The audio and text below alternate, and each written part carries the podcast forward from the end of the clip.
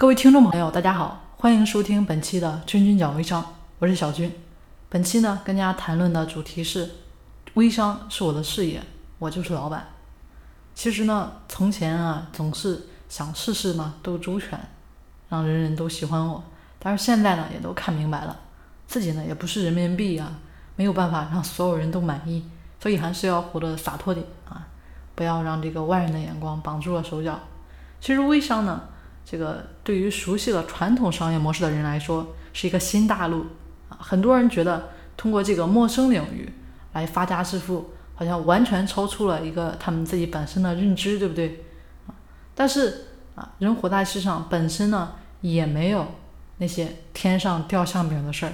什么天上掉馅饼的事儿呢？就是那些看起来很容易做，做了就能成功，然后呢，但是却没有人做这样的事儿。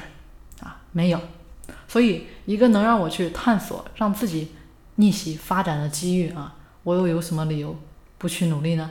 啊，所以大家又有什么理由不去努力呢？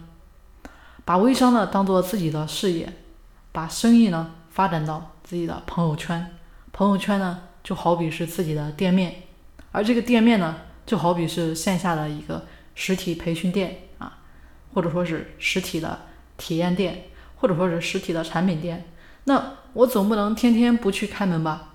所以说三天打鱼两天晒网啊，复制粘贴发朋友圈这种事啊，啊通常不会发生在我身上，因为呢不是在给别人打工啊，是自己真正的来安排自己的时间。事业呢能不能做大，其实都是格局眼光所决定的。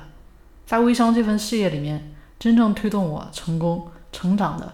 是那些给我理顺思路、鼓励帮助我的那些人啊！我觉得呢，人总是啊，要先学会感恩，才能真正的拥有。